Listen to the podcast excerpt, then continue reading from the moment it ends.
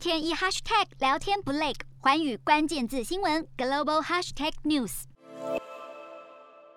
德国新任总理肖兹现在积极的拜会各国。十二号，他出席波兰华沙一场会谈，要讨论波兰与白俄罗斯交界移民危机，以及与欧盟因为司法独立而闹出的冲突，还有俄罗斯增兵乌克兰引发的紧张。最重要的，当然还有和俄国天然气管线等问题。由于波兰总理莫拉维茨奇先前表示会敦促肖兹反对北溪天然气二号管线绕过或乌克兰，在运送俄国天然气到德国，因为这可能会被俄国总统普丁利用来对付欧洲。但是德国新政府目前还没有公开承诺回应波兰的要求，因此双方的立场还需要再试探确认。四大公投，人民做主，民意风暴来袭，政府如何接招？锁定十二月十八日晚间十点，有凭有据看台湾特别节目《决战四大公投议题》，独家剖析，就在环宇新闻 YouTube 频道直播。